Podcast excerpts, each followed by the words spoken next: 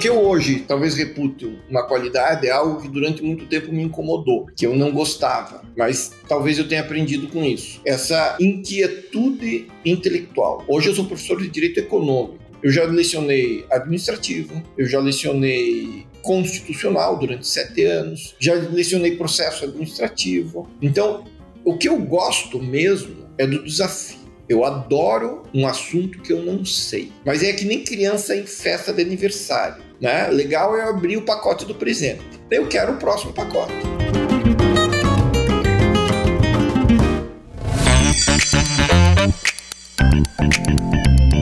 Doc Club. Os maiores nomes e os melhores temas do mundo jurídico estão aqui.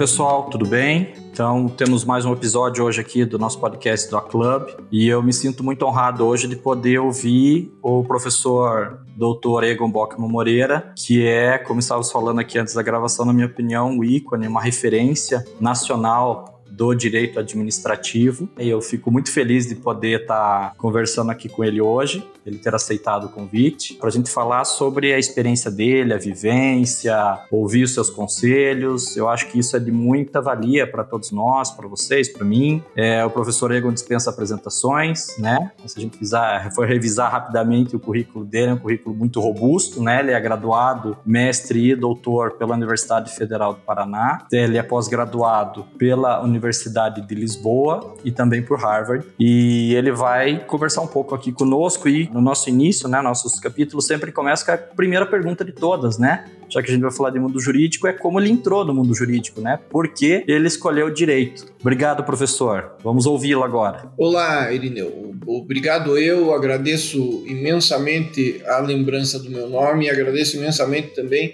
a generosidade da, das palavras que, que me tocam. Vamos conversar a respeito dessas questões que, digamos assim, envolvem a todos nós, profissionais do direito e não. É, eu fiz o curso de direito, optei o curso de direito porque eu havia de fazer o vestibular. É, antes do vestibular, eu procurei o teste vocacional, fiquei meses fazendo esse teste e o resultado foi o de que eu poderia ser um bom profissional como um engenheiro florestal, um médico ou um advogado. A minha reação imediata foi de pensar em pedir meu dinheiro de volta, né? Porque uma de cada não dá. E eu, na verdade, decidi pelo curso de direito na fila do banco no último dia da inscrição, quando eu tinha que recolher a guia para fazer o vestibular. Então esse foi, foi o motivo pelo qual eu fiz o curso de direito. E se arrepende de não ter virado engenheiro florestal, professor? Eu não me arrependo. Eu sou muito feliz na profissão que eu tenho, tanto na advocacia quanto na, na atividade docente. Sou muito feliz. Sabe, professor, que isso é uma marca comum, né? E, inclusive se aplica a mim, né? Que o direito mais das vezes, como eu tenho ouvido, não somos nós que escolhemos, né? O, parece que é o direito que nos escolhe, né? Não tem até agora. Pobre do direito. Exatamente. Até agora não pareceu ninguém assim, puxa, eu nasci já desde pequeno, eu, eu pensava nisso. A minha esposa, que é procuradora de Estado, é professora também, é mestre e doutora pela Faculdade de Direito da Universidade Federal do Paraná, ela decidiu que queria fazer direito com 12 anos de idade. Ela é uma exceção das exceções. Ela é uma mulher decidida. Decidida. Meu Deus. E uma vez que o senhor tenha feito direito, aí teve que escolher uma profissão. E a advocacia foi uma decorrência? Concurso público tinha alguma chance? Como é que foi isso? O meu curso de direito, a minha graduação, eu tive excelentes professores e eu não me comportei à altura deles. Eu fui um aluno medíocre. E quando eu estava no quinto ano da faculdade, eu pensei, estava programado para fazer uma pós-graduação no exterior e, lamentavelmente, eu perdi meu pai no quinto ano, dezembro do quinto ano. E meu pai era um, um funcionário público já aposentado, minha família não, não dispunha de rendas, o meu irmão logo seguiu para fazer um, um, concurso público e foi aprovado e já, já seguiu em frente. E eu fiquei me preparando para concursos e trabalhando no escritório de advocacia, onde eu ganhava dois salários mínimos. Essa era a minha remuneração, um bom escritório de advocacia, me trataram com muita dignidade lá. E no meio do concurso, fiz um concurso para promotor público, que eu reprovei na primeira prova, e fiz um para magistratura do, do estado do Paraná. Que eu estava indo bem no meio do concurso. Eu fiz um curso na, na PUC de São Paulo, o dinheiro do meu salário eu gastava em estudo, e no café do, do curso, um advogado de Minas Gerais perguntou para mim o que, que, eu fazia? Eu disse: olha, estou no meio de um concurso de juiz, eu não tenho vocação, me sentiria honrado se juiz fosse, mas eu preciso ganhar a vida, não tenho onde cair morto. E, coincidentemente, uma pessoa que é uma pessoa, uma alma muito generosa, que não era meu amigo à época, hoje é um grande amigo meu, ouviu essa conversa e no corredor me chamou de lado e disse: Egon, o Marçal está precisando de um advogado. Você não quer conversar com ele? Eu disse: Não, pelo amor de Deus, muita areia pro meu caminhão, né? Nem fui professor. À época, o Marçal era professor titular de direito comercial na faculdade de direito. Ah, eu disse: Não, não fui aluno dele, tive grandes professores de direito comercial, dois gigantes, o Edgar Catzwickel Júnior, o saudoso professor Edgar, e o Alfredo Assis Gonçalves Neto, dois gigantes. Mas eu não,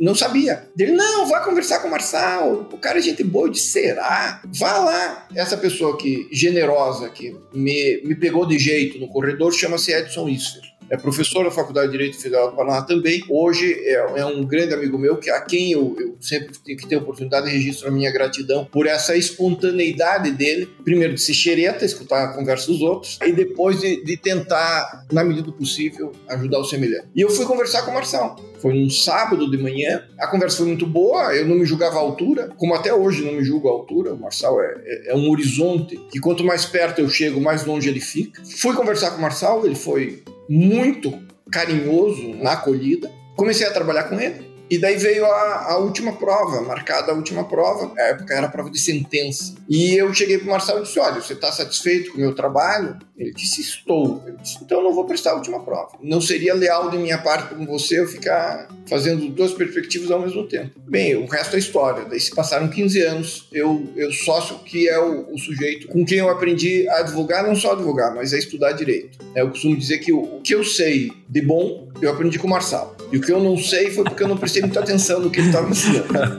Ótima história.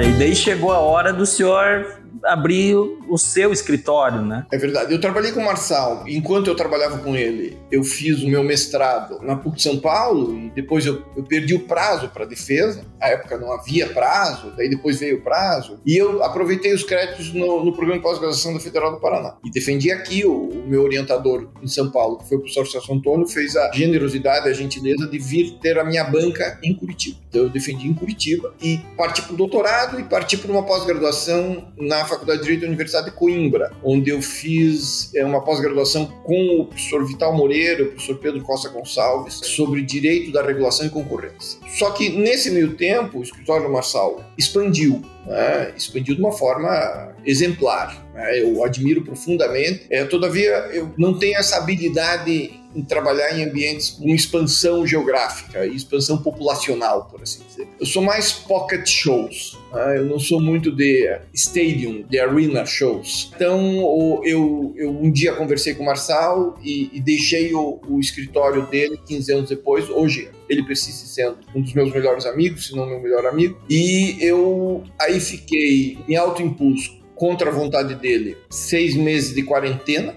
Fiquei seis meses para não sair do escritório e levar comigo os clientes do Marçal. Não que eu suponha que eles fossem me acompanhar, mas é, eu achei melhor me colocar a teste. Então eu saí, defendi meu doutorado, o Marçal foi meu orientador no doutorado e montei o meu escritório eh, individual em 2004 que é um escritório pequeno, tem nove advogados. Entendi. E a sua vida acadêmica, como é que foi? Como é que ela teve início? O magistério. A minha vida acadêmica é, é engraçada. Aliás, quase tudo na minha vida, você vai ver, é uma mistura de, de sorte, de destino e de aproveitar as oportunidades. Veja só, né? Eu, eu tô aqui conversando com você porque uma pessoa de coração bom escutou uma conversa de uma pessoa que ele não conhecia e resolveu ajudar. Logo que eu me formei, uma outra pessoa que eu admiro muito que à época lecionava na SPEI, Sociedade Paranense Ensino Informática, insistiu comigo para que eu desse aula na SPEI. E eu não queria, ele me levou no braço. O nome dele é Vicente Misurelli, é desembargador do Tribunal de Justiça hoje, uma pessoa extraordinária. Uma cultura admirável,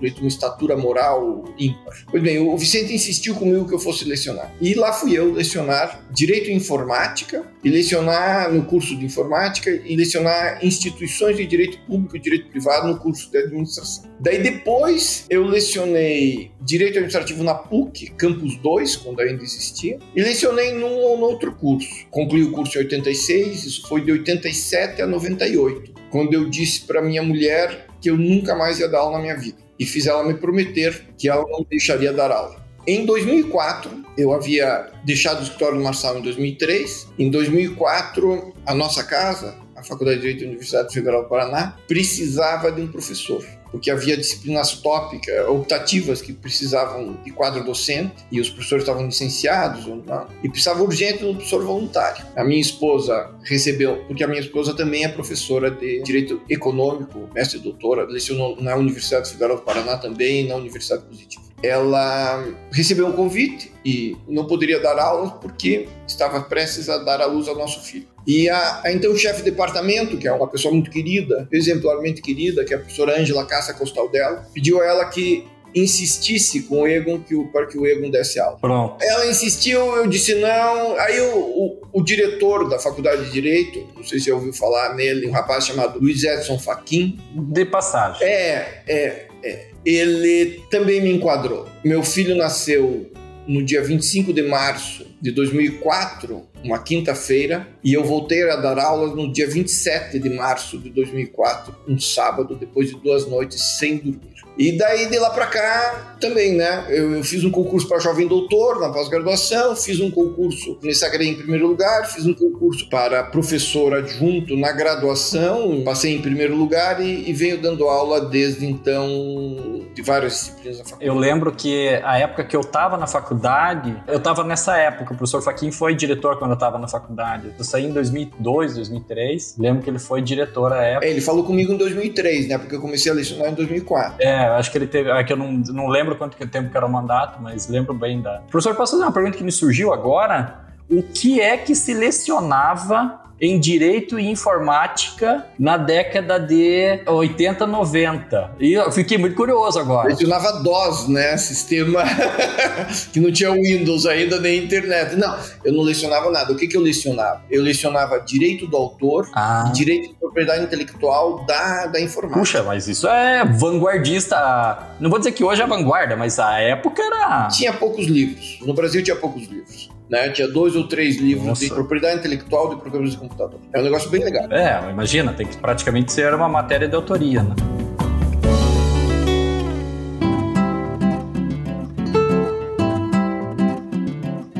Professor, é, me diga uma coisa. Eu sei que é difícil nós falarmos sobre nós mesmos, mas se o senhor tivesse que destacar uma, uma qualidade sua que o fez chegar até aqui, qual que o senhor destacaria para nós? Que o senhor fala, puxa, isso é algo que eu me orgulho de ser assim. Eu tenho para mim que eu sou um pouco, eu acho que é Robert Musil, o, autor desse livro, Um Homem Sem Qualidades. Mas o que eu hoje talvez repute uma qualidade é algo que durante muito tempo me incomodou, que eu não gostava mas talvez eu tenha aprendido com isso, que é a minha inquietude. Então, a minha formação, ela meio que me pautou para que é, eu me dedicasse prioritariamente ou exclusivamente a um determinado assunto. Então, ainda sou meu tempo de formação, que o sujeito estudava, sei lá, direito constitucional e ficava a vida inteira dando aula de direito constitucional, não dava aula nem de teoria do Estado, nem de ações constitucionais, nem de controle de constitucionalidade, teoria do direito constitucional. Né? Quando eu fiz o, o, meu mestrado, eu fiz o mestrado, o meu exame de ingresso foi em Direito Constitucional. Eu fiz o exame, a prova oral com o saudoso professor Celso Bastos. E no curso eu fiquei muito influenciado pelo professor Celso Antônio Bandeira de Mello, que foi um, é um grande professor de Direito Administrativo, para o Direito Administrativo da época,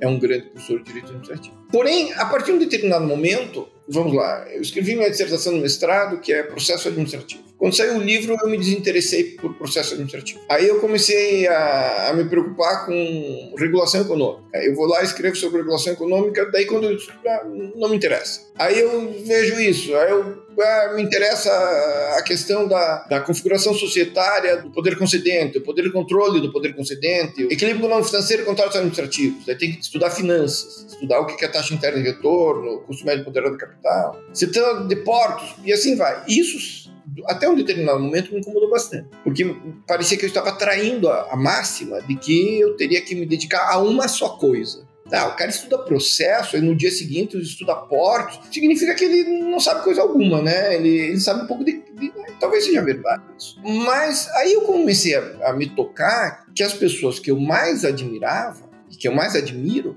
são exatamente assim, com essa inquietude intelectual. Né? Veja, para mim, aquele que é um, um, gigante, talvez o gigante do direito administrativo brasileiro, que é o professor Almiro do Couto Silva, já falecido. O professor Almiro, assim que se formou, foi para a Alemanha e fez simultaneamente uma especialização em direito administrativo com Ernst Forshoff e em direito romano. E ele voltou e ficou lecionando direito romano. Ah, você pega outro ícone, o Pontes de Miranda. Ele tem o Tratado do Direito Privado e tem comentários da Constituição. E comentários do Código de Processo Civil. Outro gigante, o professor José Afonso Silva. O professor José Afonso Silva tem um livro fantástico sobre recurso extraordinário. Tem curso de direito constitucional, tem direito municipal, direito ambiental. Tem uma produção que amplia as perspectivas. Você pega o, o o Marçal, voltemos a ele, o Marçal, ele se formou e começou a dar aula com 21 anos, ele dava aula de introdução à ciência do direito na Faculdade de Direito da Federal do Paraná. E ele foi professor catedrático de direito comercial, defendendo a, a tese sobre desconsideração da personalidade societária no mesmo ano em que ele defendeu na PUC de São Paulo a tese de sujeição passiva tributária. E depois ele escreve agências reguladoras, concessões de serviço público, introdução, comentários das licitações. Então, esses são os gigantes que eu quero subir no ombro. Essas são as pessoas que me inspiram. Por isso que eu, eu, eu sou bastante. Talvez aí seja um defeito,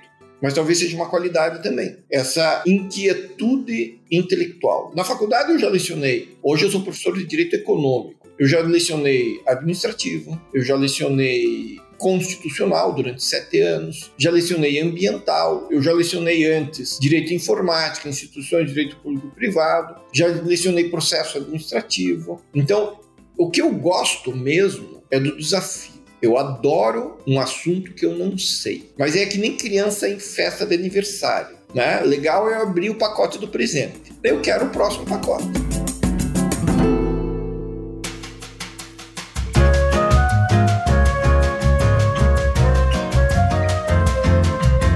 Muito legal, professor. Inclusive, o episódio do seu podcast de taxa interna de retorno é muito, muito, muito legal. Eu ouvi, achei muito, muito interessante. Professor, e agora fazendo o link justamente com isso, e eu interpreto a sua, a sua inquietude como amor à transformação minha leitura. E a gente está vivendo uma transformação agora, que é a transformação digital por motivos, enfim, de pandemia, por motivos. Era talvez fosse algo inexorável, só que foi acelerado agora, né? Como é que o senhor está lidando com essa revolução digital no mundo jurídico, seja no mundo acadêmico, seja na advocacia? O que, que você está achando disso? É uma aventura, mas é uma aventura legal. A única coisa que eu me queixo é o fato de ser decorrente de uma tragédia, o fato de a tragédia ter acelerado o decurso do tempo. Normalmente isso a gente espera que tenha alguma personagem política, personagem da ciência, personagem da intelectualidade que faça com que o ritmo histórico se acelere. Lamentavelmente, nós vivemos um momento em que se tornou inexorável essa escolha. E daí temos basicamente duas alternativas. Né? A primeira delas é colidir com isso e dizer eu não gosto, eu não quero, ou isso é ruim, ou não traz vantagens. A outra coisa é se adaptar e tirar vantagens nisso. Eu vejo na docência, na atividade advocatícia, você que está nos escutando agora, está vendo como é que funciona. Eu vejo que existem outros horizontes. Por exemplo, eu vejo, e eu costumo dizer isso com muita emoção e com muito orgulho, eu devo tudo que eu tenho à Universidade Federal do Paraná. Eu me orgulho dela ser minha alma mater. Eu subi aquelas escadas em 1982 e nunca mais desci. E eu vejo, na condição de professor, uma pessoa que tem uma missão, que é a missão de tentar, na medida das minhas forças, levar conhecimento, assim espero, de qualidade, um esforço para isso, para o maior volume de pessoas, maior volume de alunos, preferencialmente aqueles que não têm acesso à educação privada. Isso é uma universidade pública. Não estou com isso dizendo que o vestibular tem que ser diferente, nada disso. Eu estou dizendo que Eu vejo como uma missão de levar conhecimento. Semestre passado, eu tive uma das melhores turmas do programa de pós-graduação devido a isso. Foi uma turma em que eu tive excelentes alunos do interior do estado do Paraná, do interior de São Paulo, de São Paulo capital, da Bahia, do Rio Grande do Norte, de Santa Catarina, todos no mesmo ambiente virtual. Que se porventura fosse real, para eles seria quase que impossível, e aqui eu não falo só em financeiro, mas os custos, os custos pessoais, o custo de tempo, o custo de dinheiro, do deslocamento para ficar em Curitiba assistindo uma vez por semana o tal do Egon fazer provocações acadêmicas. Ah, então, eu acho que isso é um, uma vantagem inexorável. No, no, semestre passado, e aqueles que tiverem curiosidade, está tudo isso na minha página no YouTube, é só colocar meu nome lá, Egon Moreira no YouTube. A minha disciplina da graduação, para cada aula, eu trouxe aqueles que são os administrativistas que eu, e os publicistas que eu mais admiro da língua portuguesa. Então, a primeira aula foi do Marçal, Carlos Ari Vera Monteiro, Floriano Marques Neto, Gustavo Binnenborn, Juliana Bonacorsi de Palma, Pedro Costa Gonçalves, da Faculdade de Direito da Universidade de Coimbra, Diogo Coutinho, da USP, Flávia Amaral Garcia, uma pleia de, de, de, pessoas que nem o melhor dos congressos conseguiram unir. E eu consegui trazê-los para dar aula para os alunos. Eu me vi na necessidade de fornecer a eles um estímulo a mais nesse período tão dramático que nós vivemos. E além disso, daí eu montei o podcast também, porque eu sei que não ia dar tempo de dar toda a aula montei o podcast, mandei material digital de, de, artigos para eles lerem. E o podcast, a grande vantagem é que aí sim é uma coisa legal, que é possível atingir pessoas sem custo algum no mundo inteiro, no Brasil inteiro. Eu volto e meia recebo mensagens no LinkedIn, no Instagram, de pessoas agradecendo. Ó, oh, professor, eu sou fulano de tal, eu trabalho aqui em Cuiabá, e para mim está sendo muito importante porque eu consigo escutar no ônibus. Professor, que legal, eu, eu vou na academia. Só, só não vai se machucar, né? Não vai tropeçar aí na tua corrida. Né? Vai te fazer mal, vai pode dar. Mas o que eu vejo é que isso ampliou os horizontes e, felizmente, ampliou os encargos do professor. O professor tem que enfrentar, obter vantagens disso e levar essa ordem de comunicação para os alunos. Não pode se acovardar. Bye.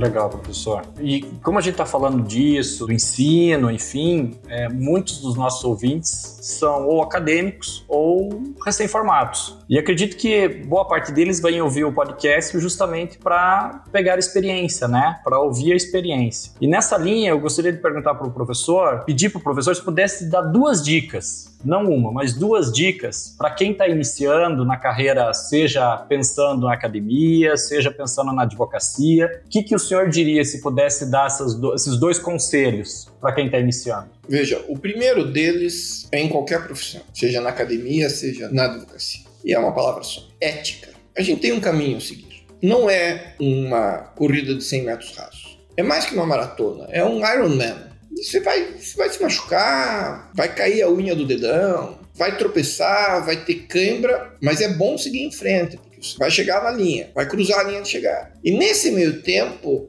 haverá tentações. Sempre há tentações tentações de pegar um atalho, tentações de tomar um anabolizante, tentações de empurrar o sujeito do lado. Isso é ruim. Isso não faz um bom profissional. Então, um pilar, o principal pilar que eu tenho no trato da minha profissão de professor e no trato da minha profissão de advogado é ética. E ética envolve o dever de o advogado e de o professor saberem dizer não, inclusive. Já se passou o tempo em que o advogado bom era o advogado que fazia mágica e dizia sim para o cliente. Né? Então, a primeira coisa é essa: se pautar pela ética, e nós, advogados, temos nosso código de ética que facilita as coisas, mas nunca abdicar disso, nem nos momentos mais sensíveis, mais tentadores. E a segunda coisa é suar a camisa. Não cai do céu. Para mim, não caiu. Não cai do céu. É suando a camisa, é virando no bicho, é abdicando de alguns prazeres. E o meu objetivo, pessoalmente, e aqui eu falo comigo, não é uma dica, o meu objetivo é tentar ser um bom professor e prestar um serviço de advocacia de qualidade para o meu cliente. Ponto. Se em razão disso vier vantagens financeiras, ok, tanto melhor. Mas eu não tô aí, I'm not in it for the money. Eu não tô aí pelo dinheiro. Isso estraga um pouco o funcionamento das coisas. É o que me parece. Muito bom, muito bom ouvi-lo falar esses conselhos muito valiosos. E professor, normalmente nos podcasts eu acabo, às vezes, claro, sempre com uma autorização prévia, chegando no momento de um pouco mais de descontração. e eu gostaria, porque eu estou ouvindo e tô relembrando dos bons tempos que passei na Federal, tô me lembrando de toda. É, é, aquele clima austero, né? Mas é fundamental. Mas é importante saber que nós também temos algumas situações peculiares não muito ortodoxas. E é nesse momento que eu queria perguntar para o senhor, que o senhor poderia nos contar como uma experiência de ser tatuado sem saber o que, que vai ser tatuado. E se isso procede. Veja, tem um, uma poesia do, do Walt Whitman, dos meus poetas prediletos, que ele diz: Eu sou contraditório, eu sou imenso, há multidões dentro de mim. Eu também sou uma multidão. Não sou o Walt Whitman, quem me dera, mas eu sou uma multidão. Então eu faço muitas coisas. É, depois de velho, eu resolvi fazer tatuagem. Porque eu, eu esperei para fazer tatuagem para que, se eu me arrependesse, eu conseguisse conviver bem com o arrependimento. E eu tenho um grande amigo meu, que é o Marco da Takes, que é um grande tatuador aqui em Curitiba, que me falou que vinha um tatuador francês que fazia uma tatuagem diferente. Que ele não falava com você, ele não definia o desenho previamente, ele não estabelecia nada, mas você fazia com ele, com ele, uma tatuagem desenhada instintivamente na hora. Ah, mas se tem alguma coisa estranha, alguma coisa weirdo, é comigo mesmo. Né? Daí eu fui lá, o cara vem com, com duas fitas de, de fita isolante na boca, fazendo um X, não fala com você, um caderno e umas canetas. Aí você desenha uma vez, ele desenha outra vez, eu não sei desenhar, ele desenhava um pouco, passava para mim, eu desenhava um pouco, passava para ele. E aí? Aí ficou legal, a primeira ficou, a segunda ficou legal, a gente foi fazendo, fazendo aqui, tal, tal, tal, tal, tal, tal definimos e fomos para agulha. E a definição demora quanto tempo? 10 minutos? Duas horas? Não, eu fiquei lá uma tarde inteira. Não, mas para definir o desenho. Ah, para definir o desenho? Lembra? Putz, já faz algum tempo isso. Eu devo ter ficado o quê? Uma hora e meia por aí. Porque tem que desenhar, né? O cara é artista plástico. É, ele vem falar com esse homem de Neandertal nas artes plásticas.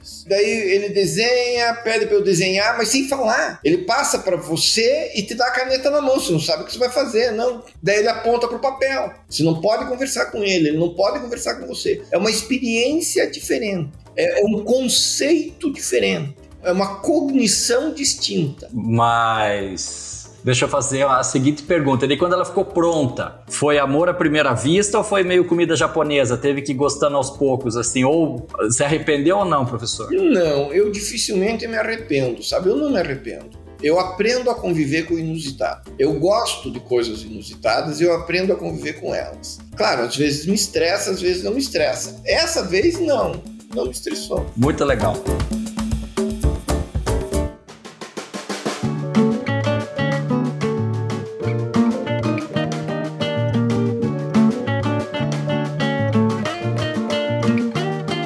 Professor, a gente está caminhando então agora para o final do episódio e nesse momento eu faço um tradicional ping-pong de toda a conversa. E eu vou fazer algumas perguntas pessoais para conhecer um pouco mais a sua personalidade, a sua intimidade. Mas não serão perguntas inoportunas como essa da tatuagem. Mais íntimo do que saber como é que foi a minha tatuagem, as cegas e as mudas. É impossível. Então já lhe adianto que vai ser mais tranquilo. então, professor, me diga uma coisa um estilo musical, uma música, um cantor, uma banda que o senhor gosta? Eu costumo dizer que eu sou uma civilização em decadência em termos musicais, porque eu tenho um gosto muito amplo. Eu gosto, se eu fosse dizer, eu gosto de um músico chamado Lloyd Cole, eu gosto de, um, de uma banda chamada The Clash, eu gosto bastante do Lou Reed, gosto bastante do Lou Reed. Gosto do Caetano Veloso, algumas coisas dele. Gosto muito, muito do Dorival Caymmi. Se eu pudesse escolher uma música do Dorival Caymmi, eu escolheria uma música, aquela é Doce Morrer no Mar. E pronto. Pronto, ótimo. E um livro? Um livro que esteja lendo, que já leu, que gosta de reler, que não seja do direito. Eu leio compulsivamente, né? E eu tenho fases. Então tem fases que eu me atraco num autor e fico lendo compulsivamente quase tudo que ele escreveu que eu consigo ter acesso. Dos autores que eu gosto muito, por exemplo, romance estadunidense, eu gosto muito do Raymond Carver, que é um contista americano, do Cheever, que é outro contista americano, do William Kennedy, que é um, um, um romancista americano, do Cormac McCarthy, eu gosto bastante também do que ele escreve, no Brasil, eu gosto do Dalton Trevisan, eu gosto do Carlos Heitor Coni, alguma coisa do, do, Jorge Amado, eu gosto de poesia, mas se eu fosse escolher um deles, talvez, eu escolheria mesmo o Philip Roth. Ah, o Philip Roth e dentre os livros do Philip Roth, esses da, da última fase dele, antes dele vir a falecer, e desses, quem sabe, O Homem Comum. É um grande livro. Legal, professor. E cinema, o senhor gosta? Filmes? Algum filme? Curto cinema, já gostei mais de cinema, eu gosto da experiência do cinema. As últimas vezes que eu fui no cinema foi horroroso, que as pessoas não têm padrões civilizatórios para ficarem em sala de Exato. né? Mas espero um dia voltar. Para mim, um filme que fez a minha cabeça que foi um filme bastante bom para minha época. É um filme, talvez hoje assistido ele fique um pouco demodé, mas sem uma visão anacrônica, uma visão de espaço, de momento, de lugar um filme que mudou a minha cabeça foi o Blade Runner. Blade Runner é fantástico, tem tanta coisa ali que não cansa de assistir. Eu gosto também dos filmes do Jim Jarmusch, é um cara que eu curto bastante também, mas Blade Runner para mim é, é, é, o filme. Legal. Teve uma sequência, uma releitura? Teve uma sequência que é legal, é legal, é legal, é legal. Não tão icônico, né, mas enfim. Não, não, é uma sequência. Professor, e, e uma comida, um restaurante, uma experiência gastronômica? Não me ligo. Não? Não. Eu como de tudo e eu gosto de todas as comidas, desde os cafés da manhã de cereais e meia maçã cortada até comida japonesa, tudo. Se pudesse escolher, eu gosto muito de comida baiana. Eu gosto muito de acarajé. Puxa, isso eu não imagino. Eu sou baiano. Legal. Quente ou frio? Não tem isso? Porque eles perguntam, exatamente, quando eu tive lá a primeira vez, eles fizeram a pergunta se eu gostava de quente ou frio. E depois que eu fui entender que a lógica do quente ou frio é o negócio da, da pimenta. Se você quer é quente, é muita pimenta. Eu peço um pouquinho de pimenta sempre, bem pouco. Legal. Professor, uma meta que o senhor atingiu, um objetivo que o senhor atingiu e que foi muito importante, marcou a sua vida? Ser pai e conviver bem com meu filho. Melhor que isso não tem. Concordo. É só quem é pai que consegue entender isso, né? Isso. Exatamente. E uma meta para atingir? Um objetivo? Ficar com os cabelos mais brancos. Mais? Mais brancos. Para os meus olhos estão grisalhos aí. Eles precisam ficar brancos total. certo. legal, legal. Professor, muito obrigado pelo seu tempo, por essa conversa tão agradável, tão reveladora. Eu gostei muito e acho que os nossos ouvintes também vão gostar. Obrigado por seus conselhos e é isso. Só tenho a agradecer por essa oportunidade. Sou eu quem agradece imensamente a tua paciência e o teu interesse em conversar comigo. Espero que, que os ouvintes, quando acordarem amanhã, depois de escutarem um pouquinho a minha voz, vão dormir, tenham boas lembranças. E fiquem bem, fiquem bem. Vamos se cuidar, vamos se cuidar e vamos cuidar dos nossos. Fiquem bem. Legal, professor. Obrigado. Abraço. Um abraço.